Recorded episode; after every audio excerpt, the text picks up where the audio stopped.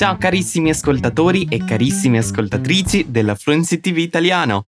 Eccoci a un nuovo Walk and Talk Essentials versione italiana. Oggi qui con voi ci sono io, il prof James. Siete pronti e pronte per imparare tante cose nuove? Hoje iremos acompanhar o Gianpaolo e a Letícia. Os dois estão em uma biblioteca e a Letícia tem algo para contar, pois é, aquela boa e velha fofoquinha. Mas será que a gente descobre o que aconteceu? Antes de ouvirmos os nossos amigos, lembramos que você pode conferir o diálogo e a sua tradução na íntegra, bem como a descrição como pontos de aprofundamento desse diálogo, acessando o nosso site, fluencytv.com. E já sabe, né? Quando você ouvir esse bip aqui, é o nosso momento de colocar a língua em prática. Você repete comigo o que eu disser ou o que eu te perguntar, beleza? Então vem comigo. Tente descobrir o que aconteceu nesse dia atípico na biblioteca. Buon ascolto!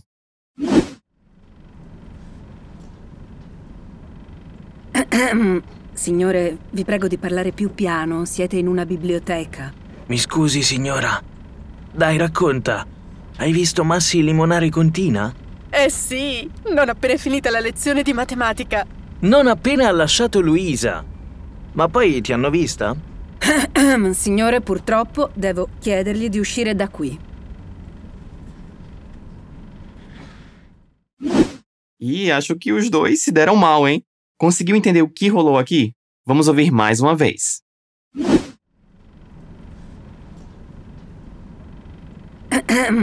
Signore, vi prego di parlare più piano, siete in una biblioteca. Mi scusi, signora. Dai, racconta. Hai visto Massi limonare con Tina? Eh sì, non appena finita la lezione di matematica. Non appena ha lasciato Luisa. Ma poi ti hanno vista? Signore, purtroppo devo chiedergli di uscire da qui. E começamos a nossa análise de hoje com uma fofoca daquelas, hein? O nosso diálogo começa com a fala da bibliotecária. Afinal, não é permitido conversar na biblioteca, né? Ela fala: Signori, vi prego di parlare più piano. Siete in una biblioteca. Além do verbo essere, usado para indicar onde eles estão, também aparece uma palavra muito usada em situações formais em italiano. Aqui no nosso exemplo está no plural. Você identificou qual é? Signori.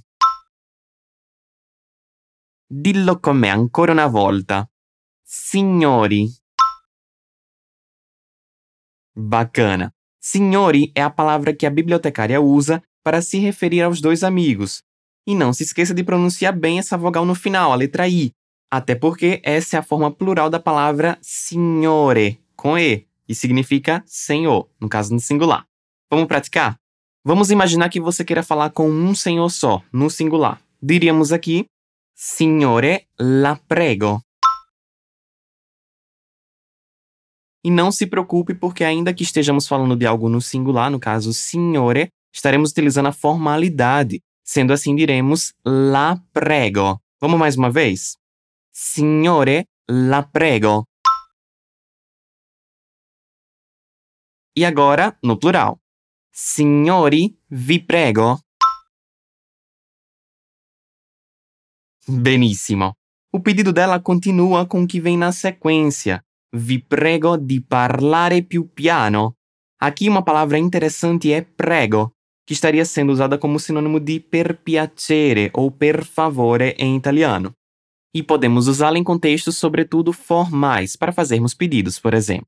Se você quiser aprofundar o seu conhecimento sobre outros usos dessa palavra, te convido a acessar o material de apoio desse episódio através de um link na descrição. Você também reparou que nos exemplos que eu dei no singular e no plural eu usei pronomes diferentes? Isso porque signore é singular. Então, se a bibliotecária se referisse só ao Gianpaolo, como estávamos dizendo anteriormente, ela diria Signore la prego. E poderia ser traduzido por Senhor, eu lhe peço. E não mais a vocês, no plural. Como é o caso do nosso diálogo, então temos vi prego, peço a vocês, aos senhores. Ripetiamo insieme. Vi prego di parlare più piano. Signori, vi prego di parlare più piano. Bello. E aí, agora que o pedido foi feito, né, e a bibliotecária se afasta dos dois, o que é que o Gianpaolo diz? Pensa aí. Isso, ele diz: Mi scusi, signora. A bibliotecária se afasta e aí ele diz: Dai, racconta. Hai visto Massi limonando con Tina? Parece que a fofoca é tão boa que vale super a pena levar bronca, né? Se fosse você pedindo desculpas ali no lugar do Gianpaolo, o que você diria? Mi scusi, signora. Dillo anche tu. Mi scusi, signora.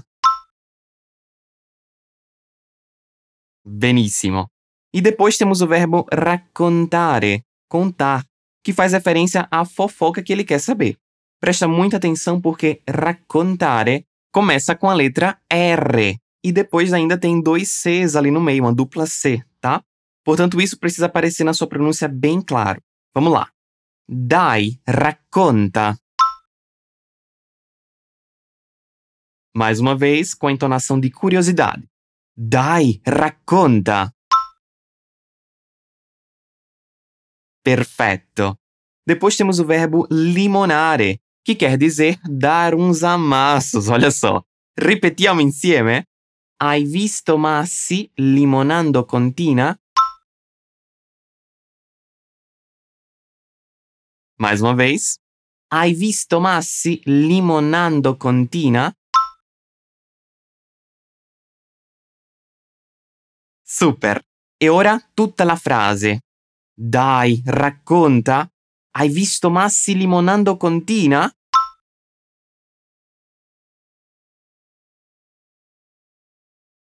Percebeu aqui a construção do passato próximo com hai visto? Hum, quer dizer então que a Letícia acabou pegando ali o Massi e a Tina escondidos, será? Ou será que eles perceberam que ela estava olhando ali, né? Bem, essa história aqui já sabe que vai render, né? Na sequência, a Letícia, o alvo ali das perguntas e da curiosidade do seu amigo Gianpaolo, diz: Eh sì, non appena è finita la lezione di matematica. Vixe, parece que foi depois da aula de matemática. Agora a fofoca tem hora e lugar. Aqui temos a palavra appena, que indica que foi logo na sequência da aula de matemática, que a Letícia, no caso ali, viu essa cena. E em italiano dizemos então non appena è finita, no sentido de assim que acabou, logo depois que acabou. Bem bacana, né?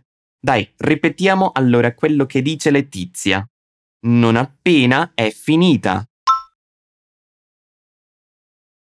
Non appena è finita la lezione di matematica. Ecco, e ora tutto d'un fiato.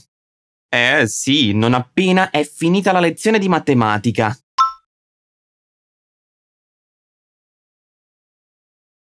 Perfetto! Agora que a gente já sabe o que rolou, qual é a resposta do Gianpaolo mesmo?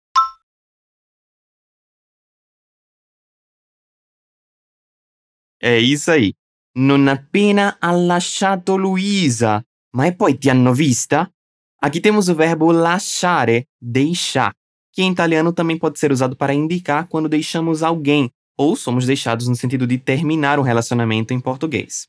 E mais uma vez temos o appena com dois P's, tá? Que indica também algo que aconteceu logo na sequência. Nesse caso, Massi, o cara da fofoca, foi visto com a Tina, uma outra garota. Isso aconteceu logo depois de Massi terminar com a sua ex, a Luísa. Como podemos dizer então que alguém terminou um relacionamento em italiano? Ha lasciato. Nesse caso, o Massi terminou com a Luísa. Ha lasciato Luisa. Non appena ha lasciato Luisa. E continuando com o diálogo, Gianpaolo quer saber se, afinal de contas, a Letícia foi pega espionando os dois protagonistas dessa fofoca. Ele diz: Ma poi ti hanno vista? Aqui os sujeitos são Massi e Tina, e é por isso que a frase está conjugada em loro. Loro ti hanno vista? Ou seja, eles viram você? Dillo con. Ti hanno vista? Ma e poi ti hanno vista? Perceba que aqui o verbo vedere, além de estar aparecendo no particípio, ele também tem uma pequena alteração para vista. Nesse caso, a alteração funciona porque antes temos um pronome, ti hanno vista. Mais detalhes sobre essa possibilidade, só conferir o nosso portal fluencytv.com. E per finire, acontece o que era inevitável com os dois amigos fofoqueiros da biblioteca. A bibliotecária toma uma atitude e diz: Signori, purtroppo devo chiedergli di uscire da qui. Aqui destacamos dois verbos importantes: chiedere, pedir, que aparece acompanhado de um pronome, o lhe, que substitui os dois amigos nessa frase, pedir aos senhores. E também temos o verbo uscire, que finaliza o convite dela para que eles saiam da biblioteca. É, e parece que infelizmente eles vão ter que continuar essa conversa em um outro lugar. No caso da construção com o verbo chiedere nessa frase, vale lembrar que esse verbo é escrito na junção de ch mais i, formando o som de chi, além do pronome gli, que é representado na escrita pelo gli. Ripetiamo questa costruzione? Chiedergli. Chiedergli. Ótimo! E se você quiser saber mais sobre como se dá essa junção entre verbos e pronomes em italiano, já sabe. Vai lá conferir a descrição desse episódio em Fluency TV Italiano. Mas então, bora praticar. Prova a ripetere. Devo chiedergli di uscire da qui. Purtroppo devo chiedergli di uscire da qui.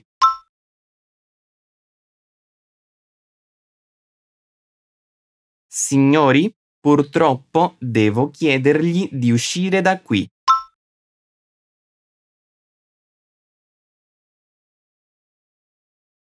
Benissimo. E allora è arrivata la fine di questa analisi. Ma prima di finire ti rileggo tutto il dialogo.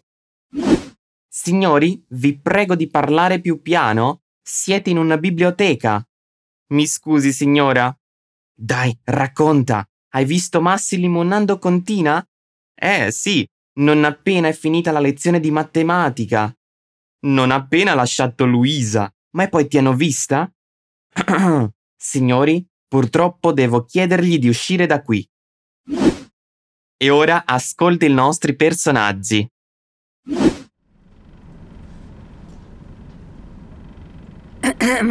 Signore, vi prego di parlare più piano, siete in una biblioteca. Mi scusi, signora. Dai, racconta. Hai visto Massi limonare con Tina? Eh sì, non appena è finita la lezione di matematica. Non appena ha lasciato Luisa. Ma poi ti hanno vista? Signore, purtroppo devo chiedergli di uscire da qui. E para você que quer aprender muito mais italiano e saber quais os atalhos utilizados pelos maiores poliglotas do mundo para aprender idiomas, eu te indico o nosso evento, o Fluency Hackers, que vai acontecer a partir do dia 20 de junho. Pois é, tá bem pertinho. Para se inscrever gratuitamente é só acessar fluencyhackers.com.br. Estamos preparando vários conteúdos especiais para você. Te espero lá. E é isso, carissimi. Alla prossima, um carissimo saluto e ciao ciao.